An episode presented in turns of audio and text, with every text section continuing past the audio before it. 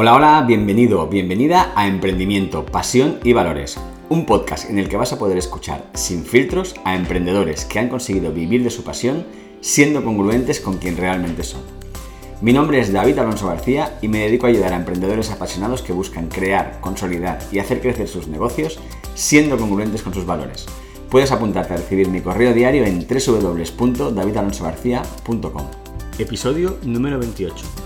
En esta entrevista hablo con el escritor Ismael Santiago Rubio y nos cuenta cómo pasó de tocar suelo, literalmente, a ganar el primer premio literario de Amazon en 2019 y vender más de 12.000 copias de su libro In Memoriam. Te dejo con el episodio. Perfecto, así que bueno, vamos allá. Hoy tenemos en el episodio número 28 a Ismael Santiago. Hola, ¿qué tal Ismael? ¿Cómo estás? Hola David, eh, muchas gracias por invitarme a tu podcast. Nada, un placer, un placer. Y la primera pregunta que te quiero hacer es muy, muy rápida. Es, ¿cómo te definirías tú? Uf, pues soy una persona inquieta, curiosa, soñadora, eh, muy creativo. Eh, creo que, esto va ligado un, poco a que en mi día a día eh, voy añadiendo, a ver, no de forma compulsiva, entiende lo que te voy a contar, pero un ¿y si, y si ahora sucediera esto, ¿no? En, situaciones cotidianas, pues que, que, a, las que uno se enfrenta o, se, o ve, y si ahora eh, en vez de eh, solucionarse de esta forma hubiera pasado esto. Y de ahí muchas veces surgen ideas, historias, la mayoría no, no se escriben al final porque uno no tiene tiempo en la vida de escribir todo lo que le pasa por la cabeza, pero sobre todo eh, imaginativo, eh, necesito crear para sentirme bien conmigo mismo, como, como por ejemplo el que, el que necesita hacer deporte y, y si no lo hace en dos, tres días le empieza a, a comer, a, comer ansiedad, sí, pues yo. yo. no me pongo de mala hostia en este caso, pero me empiezo a sentir un poco mal cuando dejo de, de crear o, y, y, esa creatividad pues la canalizo me, mediante la escritura. Y luego también me gusta eh, eh, explorar o investigar el, cuando me cuentan algo, eh, ser yo mismo el, el, que, el que descubro que eso es así de verdad por lo que me ha contado o, por otro motivo me, me gusta eh, investigar y, y, no quedarme con, con, la primera imagen de lo que veo, lo primero que me dicen sobre un tema. Oye, te, te quería hacer una pregunta así que me, me surge a raíz de, de, de, una recomendación que hiciste tú a la gente que estamos suscritos a, a tu newsletter. Recomendaste a un, a un escritor que se llama Kian Noren. Kian Noren. Y, y siguiéndole, eh, me gustó una cosa que dijo y te quería hacer esa pregunta a ti, ¿no? ¿Tú te consideras escritor o pseudoescritor? Yo me considero escritor. Creo, que para, creo que para que la demás gente te vea como, en este caso como escritor, el primero que tiene que creer que es escritor es, es, uno mismo, ¿no? Sí recuerdo, eh, Kian Noren y yo tuvimos también una conversación parecida a esta hace un tiempo intercambiando eh, puntos de vista, experiencias y demás. Y recuerdo, recuerdo también que, que estuvo hablando de ello conmigo. Eh, decía que él pues estaba, es muy joven, eh, está iniciando, explorando nuevas vías y, parece que, que se le está dando bastante bien y, está, está, pillando el camino. Ojalá yo hubiera desde el principio hubiera encaminado, eh, hubiera cogido el camino que era, porque para, bueno, me hubiera ahorrado cometer un montón de errores y demás, pero bueno, al final también eso es lo que, el camino del aprendizaje. Y él, pues, en este momento, yo le recomendaría que, que empezase a, a creerse que, que, es escritor. Creo que uno se tiene que creer eh, lo que es y, y de ahí todo, todo se, encamina. Oye, ¿y eh, cómo y cuándo descubriste que querías ser escritor? Eh, yo ya te digo que rompo con el arquetipo de escritor. eh, con todas las historias que puedas conocer. A mí si un par de meses antes de ponerme a escribir alguien me hubiera dicho que yo iba a escribir un libro, me hubiera reído mucho, mucho, mucho. Es más, eh, me reí muchísimo cuando un día tuve un sueño, eh, por allá de 2012, y a un compañero de trabajo eh, me impactó tanto el sueño que es, eh, se lo, se lo conté. Y, y yo lo que había hecho así, había sido, eh, me había impactado tanto que lo había escrito en un par de párrafos para que no se me olvidara eso que había soñado. Y, y en realidad, cuando yo le conté esto al compañero, yo se lo di a leer. Y él me dijo, oye, dice, con esto puedes escribir un libro. Y me reí muchísimo, me reí muchísimo. Eh, no apareció la idea de repente de escribir un libro, pero sí que es cierto que ese sueño eh, hizo tanta mella en mí que sin querer me vi añadiendo eh, ideas a, esos dos párrafos. Y añadí, añadí, añadí, y de repente aquello empezó a coger consistencia, empezó a hacer más extenso, ya había cosas inventadas que no habían aparecido en ese sueño, y ahí se ve que hicieron un poco eh, de fuerza las palabras de mi compañero, empecé a escribir sin ánimo de nada, no de convertirlo ni en un libro, ni en una novela, ni nada, ya que yo cuando llevaba el 50% escrito empecé a plantearme qué hacer con ello después. No sabía nada del mundo de la publicación, del mundo editorial, lo único que sabía era pues eso, que lo que decía todo el mundo, que es que, que, nadie te publicaba si no eras una persona ya con tirón de ventas o una persona popular y demás. Y empecé a investigar en internet al mismo tiempo que terminaba la novela para, para que yo, para ver si yo tenía alguna posibilidad, algún método para, para que yo transformarlo en un libro y que lo pudiera leer la gente. Y al final, pues, pues sí. Eh, al principio eh, recuerdo que, que contraté los servicios de Editorial Círculo Rojo, ¿vale? Es una imprenta, bueno, son, se hacen llamar editoriales de autopublicación, pero en realidad no funciona muy diferente a una imprenta en la que tú pagas, eh, te mandan los libros a casa y eres tú quien tiene que, que distribuirlos, venderlos y demás. Y así empieza un poco mi, mi historia. Luego fueron sucediendo con el transcurso del tiempo eh, y, y, muy pronto, mucho más de lo que yo me, esperaba, algunas eh, anécdotas, algunos puntos clave en, en, la historia que me han traído hasta aquí. Eh, por ejemplo, la presentación. yo preparé una presentación aquí en mi localidad, en Villena, que creo que, bueno, tenemos, sé que tenemos un amigo en común aquí, sí, eh, sí, sí. Fabián Villena, que se, se apellida también como, como el nombre de la localidad. Y, y, yo preparé una presentación aquí, invité a amigos, familia, compañeros de trabajo, conocidos y demás. Fui, acudí a un par de medios de comunicación y totalmente inexperto en esto, vi que yo conocía eh, la afluencia común de las presentaciones que se realizaban por aquí, que es bastante pequeñita, y me junté pues, con 90 personas allí, todas muy predispuestas a escucharme y a comprar el libro y demás. Y luego eh, esa sensación de, de, esos dos años que yo había estado escribiendo, eh, saber que había gente allí interesada en ello y esa cola de gente para que yo le firmara el libro, ahí me hizo clic, eh, eh, algo en el cerebro, que a mí me apetecía seguir jugando a, a, ello, no que acabara ese día y punto. y se sumó con otra casualidad más, que eh, esto fue un 14 de diciembre ¿De qué año? De 2014, la presentación. Y el 4 de enero, dos semanas después, hubo un gran centro comercial de aquí de, de la comarca, eh, sin que yo lo buscara, eh, se ve que por el eco de los medios lo, locales y demás, me invitó para que estuviera un sábado entero firmando con un estanque que me, pon, me, pusieron ellos, con mi cara en todas las puertas del centro comercial, anunciando días antes que yo iba a estar allí con mi nuevo libro. y, y, la verdad que asistir a esa cita, un 4 de enero, víspera de Reyes, sábado, el centro comercial a rebosar. el éxito que tuvo esa cita, que recuerdo que yo estaba, creo que me había hecho una cuenta de Twitter y no sabía ni cómo todavía, ¿sabes? Estaba totalmente en pañales eh, de todo.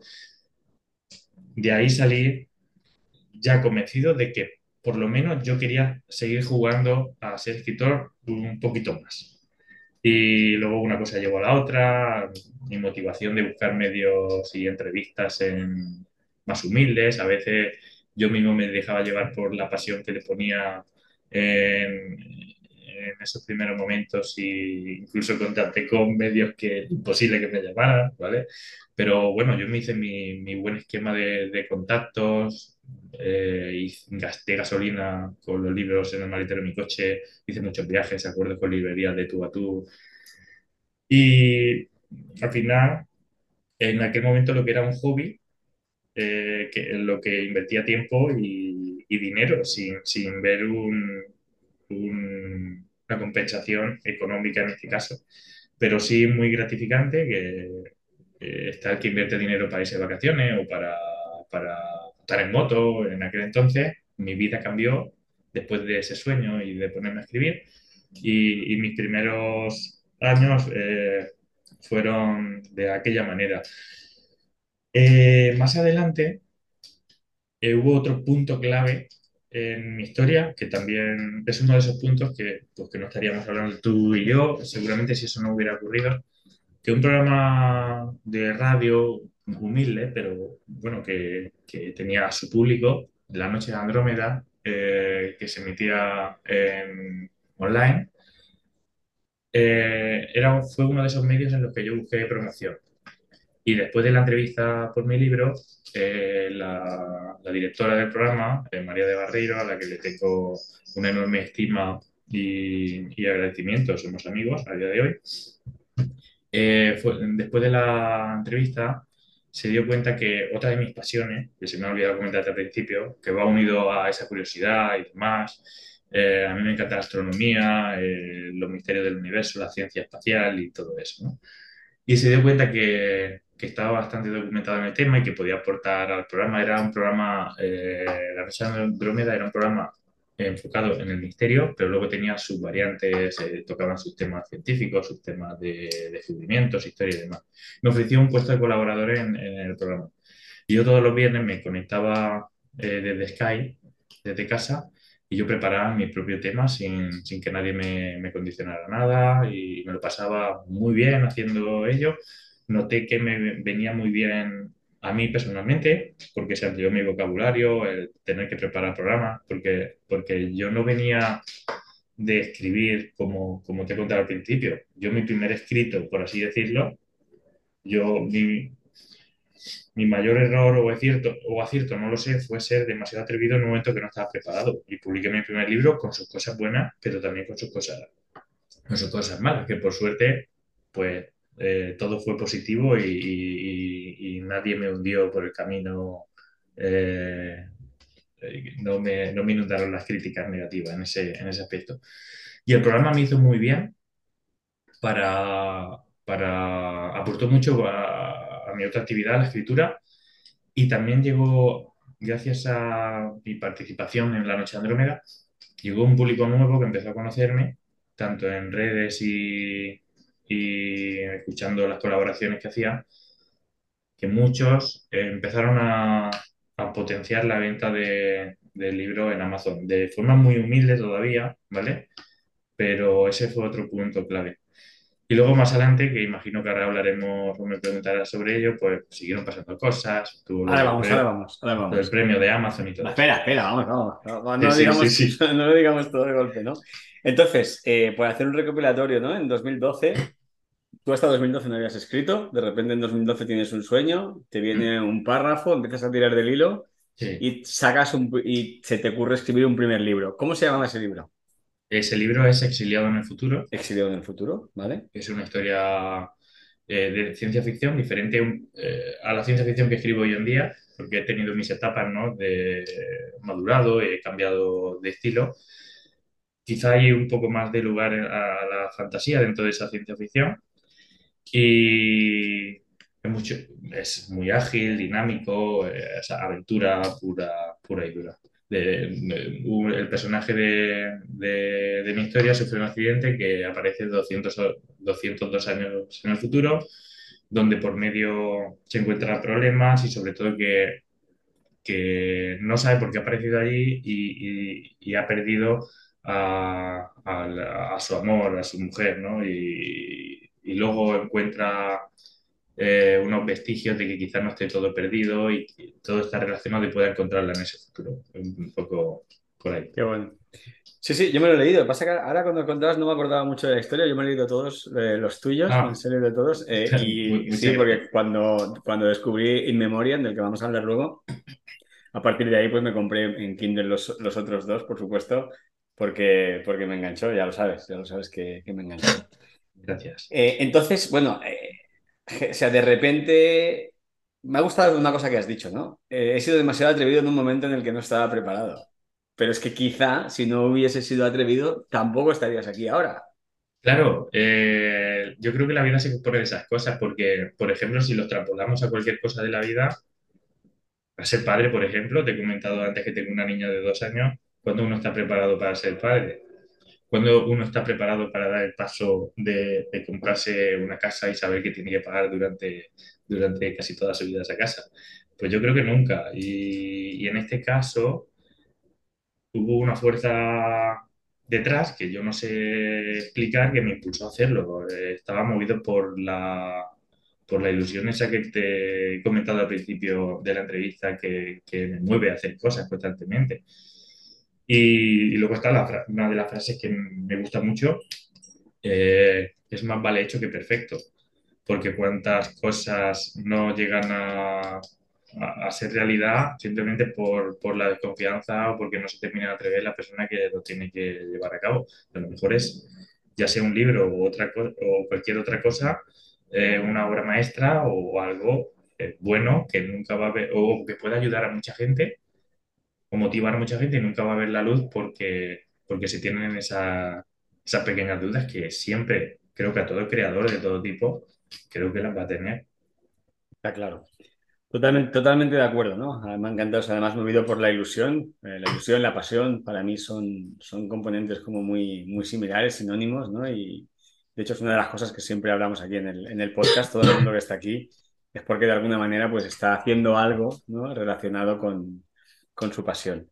Entonces, después de, esta etapa en la que 2014, 2015, pues sacas sección del futuro y esa presentación en, ese centro comercial, eh, sales en la noche de Andrómeda y eso parece que te, te, ayuda. ¿Qué, es lo que pasa después?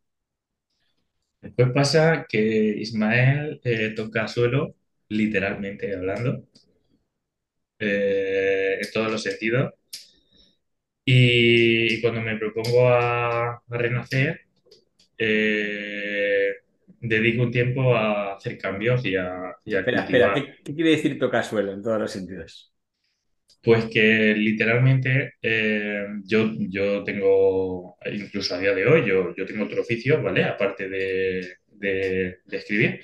A ver, es algo que cuando me hacen entrevistas, eh, lo, digo para añadirle valor a esta entrevista, quiero hacer esta, esta, esta explicación. Cuando me hacen entrevistas o hablo de mi actividad como escritor y demás, pues de normal eh, no, a veces entro un poquito más a mi vida privada, a veces menos. Eh, no suelo hablar de, de mi trabajo habitual. solo lo he hecho de, de, hecho, solo lo he hecho en un ensayo que tengo, en un libro sobre, sobre el premio literario de Amazon. Eh, pero creo que esta entrevista se diferencia de todas las demás por los valores de tu podcast, emprendimiento, pasión y, valores. Y, y, mi otro oficio, eh, yo, yo, a lo largo de mi vida mm, me he especializado, por así decirlo, en dos oficios diferentes, ¿vale? En dos sectores. Yo empecé eh, en el sector metalúrgico, carpintero metálico. Estuve eh, nueve años especializándome, pasé por diferentes empresas, eh, soldadura eh, de diferentes metales, colgado del arnés soldando naves, pasando frío, pasando calor. Y, lo que es el, trabajo sacrificado. Y, y cuando vino crisis, la crisis en 2008, a pesar de que mi recorrido y mi especialización me hizo poder mantener mi trabajo un poco más que, que otra gente que enseguida su puesto de trabajo pues, pues se fueron al garete, también empezó a afectarme y, y busqué, en ese momento busqué algo, otra salida rápida que no requiriera de mí mucho tiempo y que tuviera una salida laboral en ese, en ese momento. Y, y me eh, mm, llamó mi atención la seguridad privada, tenía esos, esos aspectos. Y a día de hoy, eh, bueno, soy vigilante de seguridad, la mitad de mi etapa laboral eh, ha sido como herrero soldador y la otra mitad como, como, como vigilante de seguridad. En 2016, 2017, bueno, yo, yo tuve mi etapa en 2012, justo cuando empiezo a escribir el primer libro, es cuando empiezo mi etapa como vigilante de seguridad, hasta 2017, en esa primera etapa, en la que por cierto, por ciertos acontecimientos y, y, oportunidades de trabajo me llaman de, de, una empresa en la que yo había estado anteriormente relacionada con el metal y regreso. Esto era necesario para explicar por qué literalmente toqué suelo. Eh, en 2018, un viernes, pues fui a trabajo como otro en esta, en esta fábrica, en esta empresa lo que hacíamos era una empresa familiar pequeñita. Eh, el jefe trabajaba con nosotros, éramos dos empleados. Y nos dedicamos a la soldadura de silos estos contenedores, eh, para la gente que no esté familiarizada, estos contenedores cilíndricos muy altos que hay fuera de las naves, que muchas veces es para acumular el grano, eh, el pienso, en este caso eh, para acumular la viruta de desechos del interior de, de las fábricas de, de, de madera. Y, nosotros también nos encargamos de lo que eran las instalaciones de tubos que sacan todo ese material al silo eh, que, suelen ir por el techo de, las naves. Y ese día eh, estaba trabajando, acababa de empezar mi jornada laboral, estaba subido a una máquina a unos 4 metros de altura y la máquina volcó conmigo arriba. Y volqué, eh, caí encima de, carros y encima de... Estaba desmontando las, esas tuberías que pasaban por el techo porque esa fábrica eh, se mudaba de, de, de, lugar, entonces estaba todo por el medio. Y en esa caída pues eh, sufrí la rotura de tres costillas con perforamiento de pulmón, con neumotoras, estuve ocho días conectado a una máquina en el hospital, luego necesité meses y meses eh, de la ayuda de mi mujer para vestirme, para enseñarme a andar y, y, y por eso toqué suelo. Mm, perdí mi, bueno, no, perdí mi puesto de trabajo porque decidí que yo no quería eh, seguir corriendo ese riesgo, mi trabajo era todos los días en lo alto, colgado, y, y, le cogí miedo, lo pasé muy mal. Y claro, me quedé sin, sin mi independencia, me quedé sin mi puesto de trabajo, me quedé, eh, bueno, prácticamente sin nada, necesitaba a mi mujer para todo. Y, y utilicé ese tiempo en casa, yo ya, ya, había empezado con la idea de, de mi tercer libro, In Memoria, que fue el que presenté el premio. Ya tenía algún borrador, alguna anotación, pero dediqué ese tiempo de recuperación en casa para eh, hacer cursos de narrativa online, cultivar e intentar mejorar todo lo que pude mi, mi, mi escritura. Y también, paralelamente, sabía que quería escribir esa novela, esa idea para, para ese concurso y me leía a todos los finalistas de todas las ediciones anteriores para intentar ver si algo coincidía, algunos ingredientes tenían o se repetía en ello. Y vi que sí, que había algunos ingredientes que coincidían. Entonces preparé esa novela con, en, ese, en aquel momento con, con, mi mejor versión eh, después de intentar mejorar mi escritura y dotándola de, de eso de esos detalles que pude de esos elementos, ¿no? Que viste que, se repetían. Entonces, ¿te presentas en 2018 o 2019? Creo 2019, al año siguiente. En 2019 te presentas al premio literario de Amazon y lo ganas. Eso fue. Eso fue algo increíble. Yo, mira, han pasado años y, y hay a veces que cuando veo las fotografías o el momento, el vídeo, o ahora mismo lo hablo contigo, eh, vuelvo a sentir un escalofrío por dentro, porque aunque es un premio que la plataforma, mm, sus motivos tendrá, todavía no lo eh, difunde con la envergadura que creo que abarca en realidad, porque estamos hablando que, es, eh, ahora se están presentando de 50 países diferentes en el premio de lengua castellana. En mi, en mi año fueron 40 países, 2.500 libros presentados. Pocos, se están presentando en torno a los 5.000 libros. 5.000 libros para un premio. Sí, pocos libros, eh, pocos concursos literarios se presenta esa cantidad de obras. Estamos hablando que en el planeta se suelen presentar unas 600 obras. Y, y vale, en Amazon eh, no hay filtros de publicación y demás, pero ahí juega, en esa liga juega gente que prueba, gente inexperta, pero es que juega mucha gente que, son peso, pesados también. Y cuando, cuando me, me seleccionan como finalista, aquello ya fue una sorpresa, pero, pero mayúscula, porque sabía lo que había significado eso para finalistas de años anteriores, que, que, los había leído y había seguido un poco su trayectoria documentándome sobre, sobre el funcionamiento del premio y que me ocurriera a mí eso era eh, un empujón enorme a, mi, con mi tercer libro. Había una chica finalista que tenía más de 40 libros publicados. Luego vino una chica de República Dominicana que Amazon pagó el viaje con, un con una diplomática para la que la acompañara. Había otra chica que repetía finalista de otro año. Había otro chico que es de los autores que más me gusta a mí de Amazon que... Eh, que también tenía eh, ocho o nueve libros. Y, yo tenía claro que yo iba a, recoger mi premio finalista y volverme con toda la ilusión del mundo. Y allí en la gala acabé, acabé llevándomelo yo y, todo cambió y pasaron cosas. Fue un año muy, muy, muy movido y, de cambios en mi vida. La historia es muy curiosa porque parecía que había algo. Eh, yo, yo desde. Yo al principio, pues no creía en la casuística, yo en las casualidades. Pero mi vida, poco a poco, acontecimientos que me han ido pasando en diferentes, en diferentes temas distintos. En este caso, este que te voy a contar, pues es eh, enfocado a los libros si yo no tengo el accidente ese día, no estaríamos hablando tú y yo aquí, porque no hubiera preparado ese libro de aquella manera para el premio.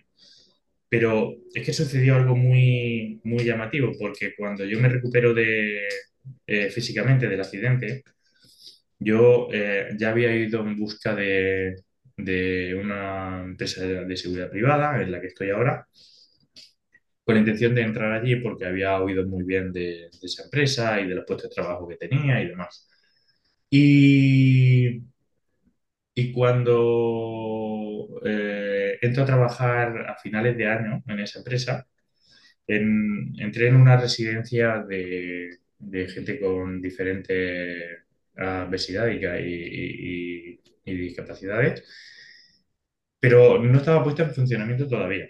A la seguridad la contrataron para, lo que era custodiar el edificio mientras se ponía en funcionamiento y que, y, que todo, y ayudar un poco a, la logística cuando iba allí a llevar el mobiliario y demás, a que hubiera una persona que abriera, cerrara, todo eso.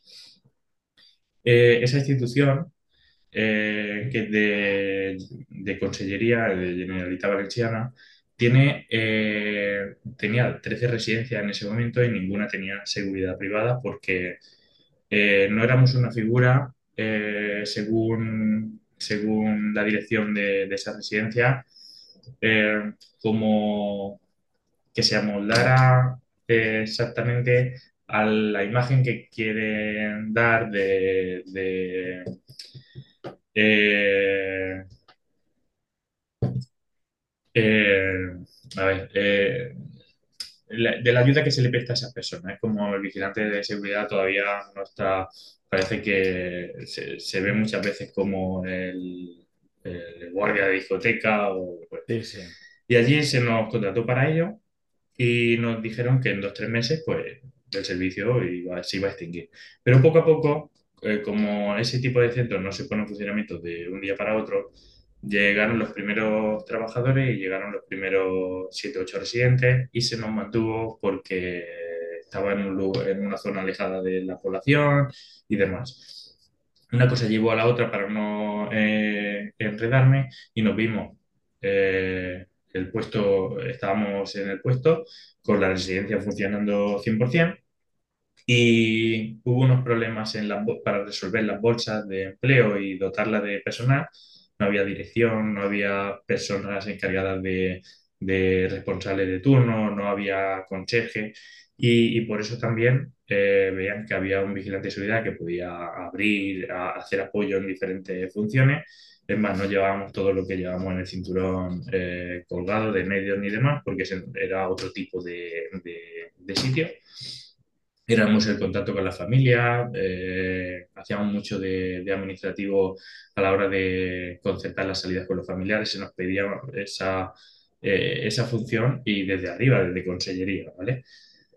Y, y, cuando todo ya se resolvió, no solo nos alargaron el contrato dos años, sino que eh, contrataron seguridad en muchas de las residencias en las que estábamos, porque se habían dado cuenta que eh, mm, podíamos hacer una, labor que ayudaba mucho a ese centro, pues, pues porque coincidimos en esa residencia unos chavales que, eh, pues, eh, por así decirlo, pues, pues hacíamos bien nuestra función en ese, en ese momento.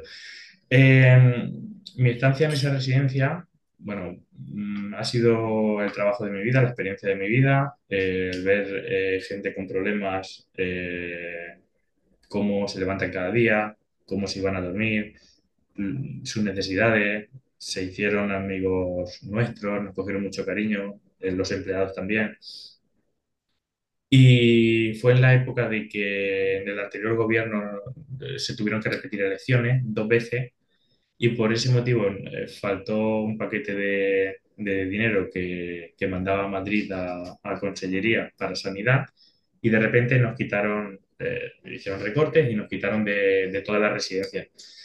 Y el último día de servicio allí me tocó hacerlo a mí. Y, y yo ese día sabía que iba a ser duro porque yo había hecho, yo había echado raíces en ese centro, eh, buenas amistades, gente que, que, que mutuamente nos habíamos cogido a precio. Y, justo en los últimos 15 minutos, que yo no me lo esperaba, habían preparado eh, con ayuda de, de, las cuidadoras, cuidadores, pues una, unas postales que, que, me habían puesto todas frases, me habían hecho regalos y, y estaban, para mi sorpresa, yo eso no, no, no, creo que hubiera un motivo para hacerlo, pero para mi sorpresa a veces hemos visto vídeos en los que se despide a un profesor cuando se va a jubilar, que salen todos a aplaudir al pasillo. Me, me, encontré ante esa situación, ante, ante un centro en el que todo su personal y, y usuarios eh, quisieron hacerme esa despedida.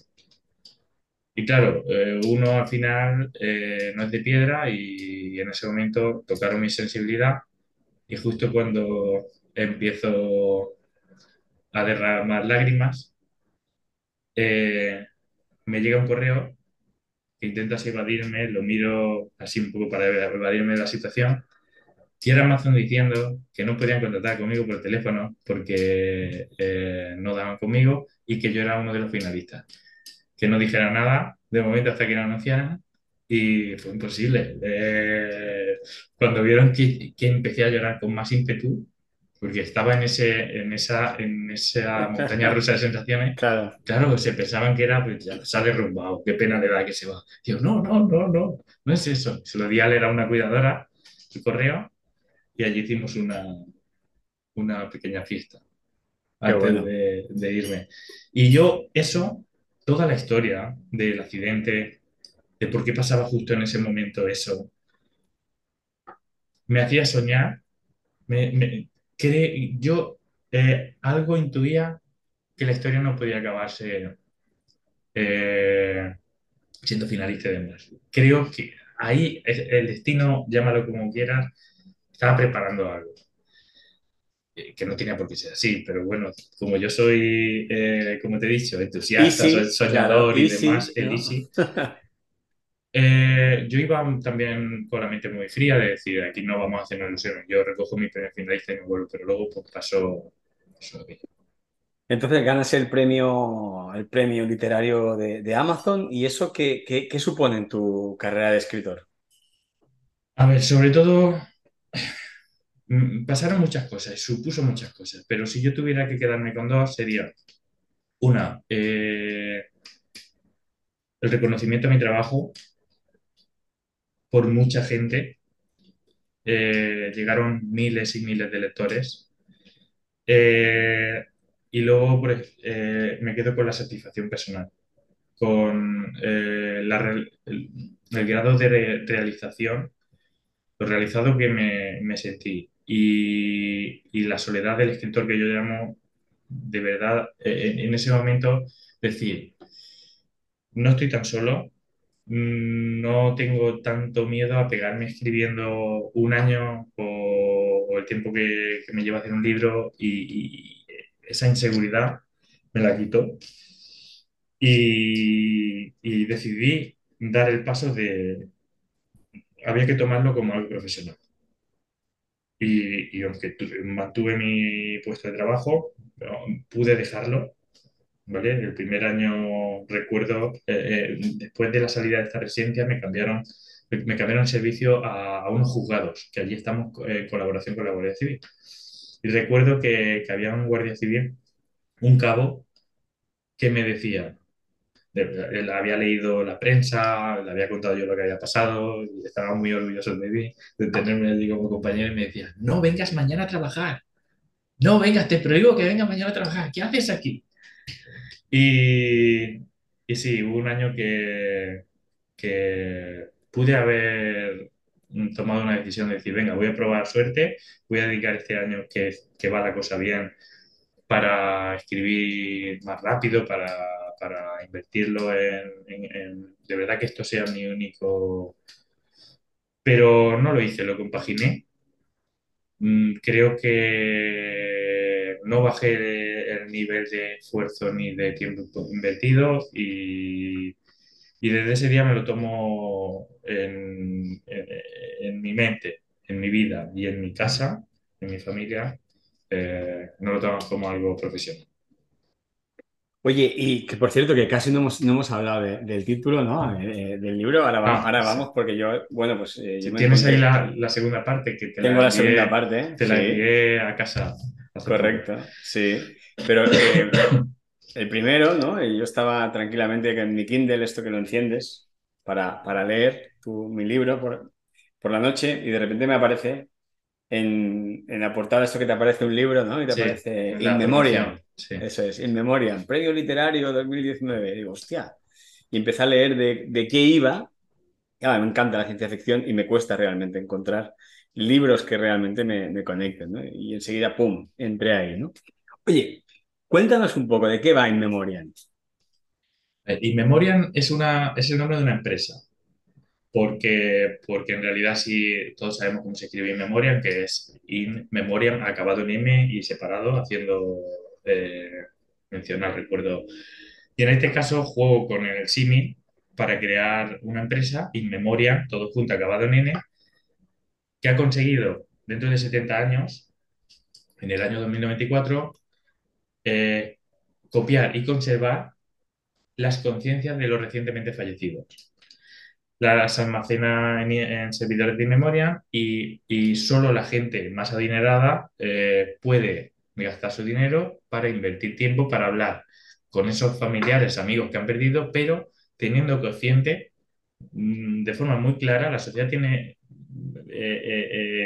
muy claro que son copias de, informáticas, programas de la gente que no, no es su familiar real. la premisa que, en realidad, bueno, esto es la idea en la que se basa toda la trama, pero la premisa es que hay un, se anuncia una rueda de prensa eh, que tiene a nivel mundial con muchas, eh, la, gente la está esperando porque el presidente de Inmemoria eh, iba a anunciar novedades en su empresa. Una que abarata costes para que sea más asequible para, para la mayor parte de la población y otra que ya no será necesario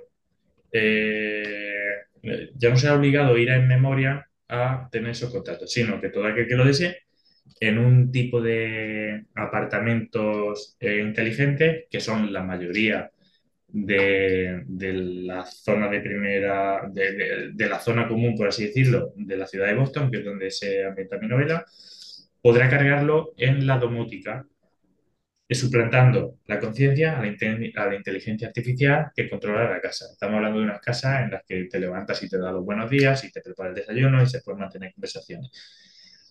El personaje de la novela hacía tiempo que guardaba la conciencia de su tía Margaret eh, en una ficha que hizo un esfuerzo eh, eh, hizo un esfuerzo extra en su vida para conservar eso sin, sin aunque no tenía la capacidad de cargarlo ni memoria ni económicamente, cuando se encuentra eh, con esa novedad, eh, mediante otro esfuerzo, carga a su tía, dice cargarle la domótica de su apartamento y cuando su tía Margaret se habitúa a su nuevo rol y, ellos dos a, convivir de nuevo y tener esas conversaciones y demás, una conversación espontánea se confiesa que no falleció de muerte natural como ella, eh, como todo el mundo creía, sino que ella, la difunta, había sido la única que sabía que había sido, ha sido asesinada. Y ahí empieza la investigación por la ciudad de Boston, que entre Mark, que así se llama el personaje, su tía Margaret, y un extrovertido detective que entra en juego, Ron Blake, que tiene mucho misterio detrás y acababa de ser apartado de un caso. Eh, eh, es un detective en el futuro, pero chapado a la antigua, que todavía usa prácticas de, antes. Y, todo ese cóctel, entre ellos tienen que, que destapar una trama que es sencilla, eh, fue mi primer libro eh, en el que he escrito investigación, thriller que había que investigar algo. Entonces yo tenía, por una parte, fui muy, cauto a no enredar demasiado el, el, asunto para no defraudar a la gente que venía de, de leer policíaca, novela negra, eh, y, que, y que estuviera, que, que no llegara al nivel de ellos. Y por otra parte, a mi público. Mi público era otro tipo de ciencia ficción diferente que si de repente yo ahora les daba una novela eh, totalmente diferente, entonces hice una mezcla entre mi ciencia ficción y, y la novela negra. Qué bueno. Oye, ¿y tienes controlado o tienes manera de calcular cuántos ejemplares se pueden haber vendido? Eh, eh, te puedo, de ese libro. Sí. Vale. Te podría hablar eh, entre 500, 1000 arriba, abajo, ¿vale? 500 arriba, 500 abajo, 1000 arriba, 1000 abajo, ¿vale? Eh, yo que he sido un estudioso antes y a posteriori de, ganar el premio de este certamen y de lo que ha ocurrido en otras ediciones con otros compañeros, tengo que decir que algo clave para impulsar la carrera de un finalista un ganador del premio es que cuando se convierte en finalista o ganador, tenga catálogo. Eso es clave. Eso ha cambiado, eh, eso ha significado eh, para ganadores eh, o finalistas mm, simplemente vender un poquito más a saltar al estrellato el tener catálogo. Mi caso era mi tercer libro. Yo estoy muy contento que con tres libros, después de conocer estos datos que te comento, la novela eh, yo viniendo de ser un total desconocido y demás, eh, a día de hoy se vende sin yo tener que promocionarla mm, casi a diario y, se hayan vendido entre unos, no son muchos, pero eh, entre unos 12.000, 13.000 libros. Bueno, 12.000, 13.000 ya es un buen número, ¿no? Ya es, pero tenemos que, tenemos que tener en cuenta que pasa por diferentes etapas. Pasa la etapa de cuando soy finalista, en esas dos semanas se lanza la venta, cuando gano todavía más. se mantienen 7-8 meses vendiéndose mucho pero luego empieza a bajar. Yo no puedo, no soy capaz de con mi, con mi comunidad y con mi medio de, de, mantenerlo en esos números. Claro. Pero al año eh, hubo un acuerdo editorial con la editorial de Amazon, con Amazon Publishing, que vuelve a reeditarla y vuelve a lanzarla. cuando la vuelve a lanzar, eh, es cuando a ti te aparece, por ejemplo, en esa promo que, que me comentas en el dispositivo Kindle, es cuando vuelve a hacer promos que yo no tengo al alcance de hacer. Yo no puedo hacer, por ejemplo, eso, que, que salga como recomendación cuando enciendes el Kindle. Claro. Empezó a hacer todo ese tipo de cosas y otra vez vuelve a subirlo. Y, y luego también cada cierto tiempo empezaron a lanzar Kindle Flash, que son la oferta esta diaria que te lo ponen a, creo que al 80% de descuento te, descuentan el 80% y, y, lo mandan eh, en la newsletter de, a sus suscriptores y entonces ahí en un día te venden 400 en un día. Eh, entonces, si sumamos todo eso, mm, puedo fallar mil arriba, mil abajo, entre unos 12.000 12 libros a día de hoy. ¿Y has, has, probado hacer anuncios en Amazon? Sí. ¿Te ha eh, funcionado? No. he probado los Amazon Ads eh, reconozco que no he sido lo insistente que debía ser, pero por varios, por varios eh, condicionantes. Cuando yo empecé a probar esto, me pilló mi primera etapa con el bebé y para llevar todas las métricas al detalle, eh, aprender y, y, ver lo que funciona y no funciona, se necesita invertir todos los días mucho tiempo en ello. Y no lo tenía entonces no pude estar encima lo suficiente. De todas maneras, intentando poner en práctica lo mismo que, bueno, todos tienen, eh, todos tenemos maestros en, la actividad que hacemos y yo pues también en diferentes áreas. Por un lado, en la escritura he tenido mi maestro, por otro lado, en todo lo que es el marketing he tenido mi maestro, en los anuncios también, pues poniendo en práctica lo mismo, con los secretos de la persona que me ha enseñado a mí, eh, yo no he conseguido eh, sacarlos. No me han rentado. Mm, pero también es cierto que no me muevo en el mismo nicho que mi que, la persona que me ha eh, enseñado a mí y confiado un poco el funcionamiento de todo esto. él sí que está en un nicho mucho más comercial, la ciencia ficción es como tiene muy poco público en Amazon, es un poco complicado. Y no sé si achacarlo a eso, al tiempo que no he podido invertir o a que no he sabido sacarlo. Eh, de momento lo tengo en pause. Sé que algún día me volveré a poner con ello, pero pero ahora mismo no es eh, mi, mi, punto clave. En lo que enfoco mi mayor atención es en la lista de correo y en lo que mejor resultado he obtenido eh, para mantener de, de, donde vienen mis libros y demás, aunque seguimos descendiendo porque además llevo mucho tiempo sin publicar lo que es novela. Hace dos años publiqué el, el ensayo que te comento.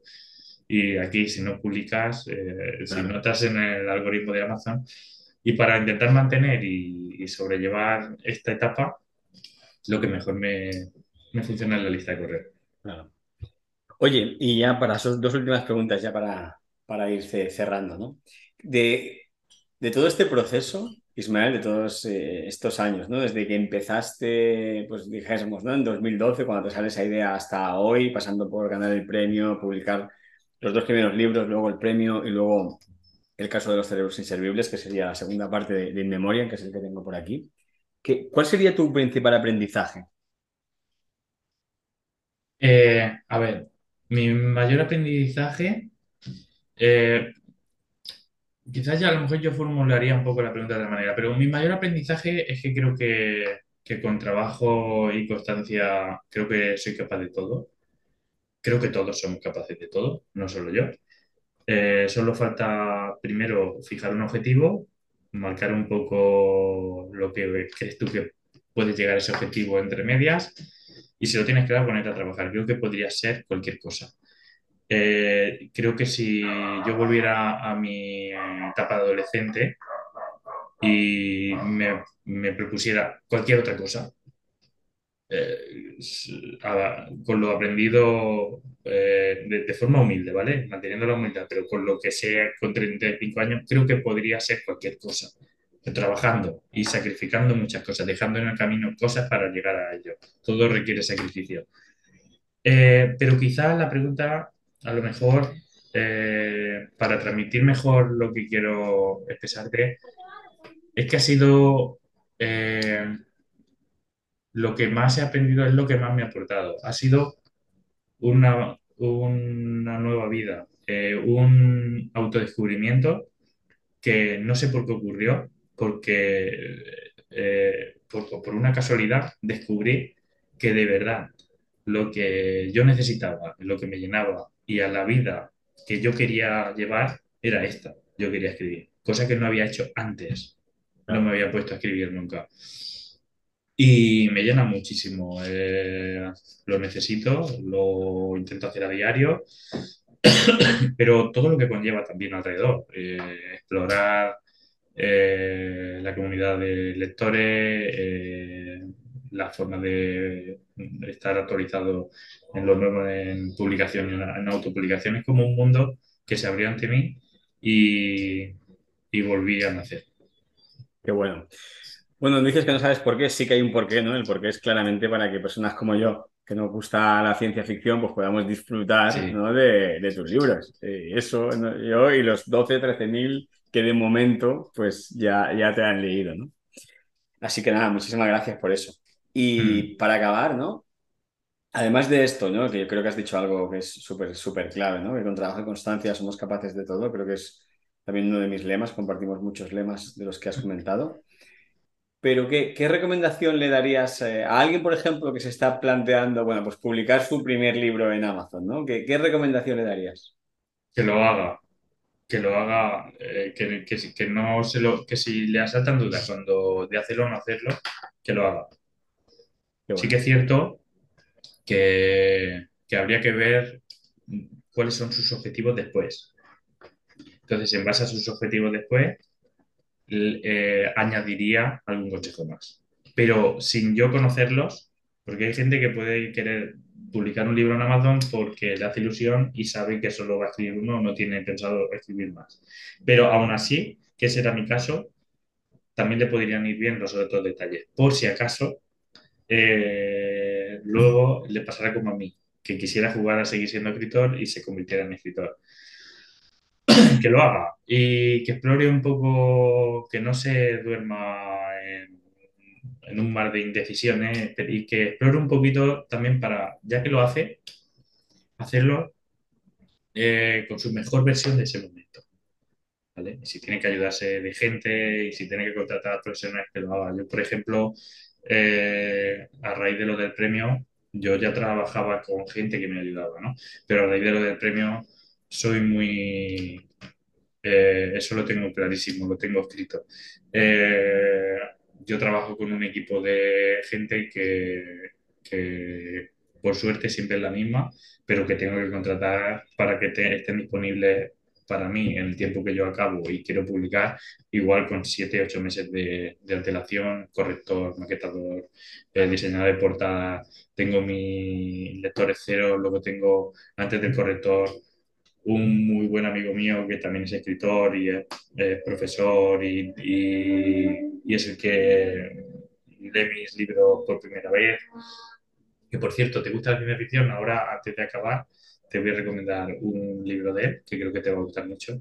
Yo tengo mi, mi- equipo y, y- y quizá como un primer libro, a lo mejor sería exagerado tanto tener tanta gente que pase está bien, estaría bien tenerlo, pero entiendo que también eh, la inversión, pues, habría que ver cada uno sus objetivos, pero que lo haga mm, de lo más, eh, que roce la perfección que, que él considere, ¿no?